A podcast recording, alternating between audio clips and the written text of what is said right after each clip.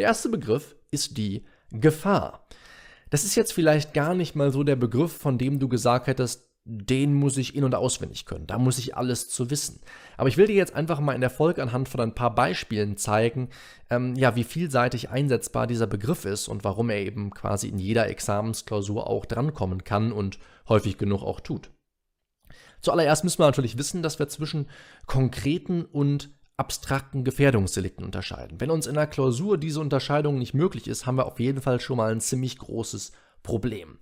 Woher kennen wir Gefährdungsdelikte? Vor allem, es gibt natürlich äh, relativ viele über das äh, StGB verteilt, aber insbesondere in dem Bereich der Straßenverkehrsdelikte und bei der Brandstiftung werden wir vermehrt fündig.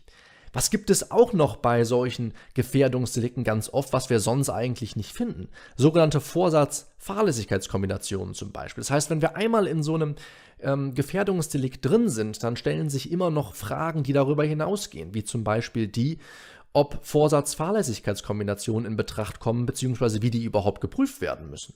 Der Begriff Gefahr taucht aber jetzt nicht nur im Zusammenhang äh, der Gefährdungsdelikte auf, sondern eben auch bei Rechtfertigungs- und Entschuldigungsgründen, ne, wo es zum Beispiel bei 34 und 35 StGB dann um jeweils das Vorliegen einer gegenwärtigen Gefahr geht, die du für eine Rechtfertigungslage oder eine Entschuldigungslage brauchst.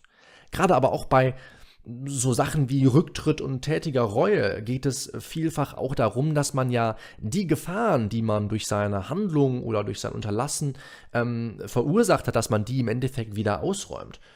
Und selbst bei sowas wie ähm, Vermögensdelikten, die eben ähm, durch Zwang äh, teilweise ermöglicht werden, wie die 249.1 der Raub, 252 räuberischer Diebstahl und 255 die räuberische Erpressung.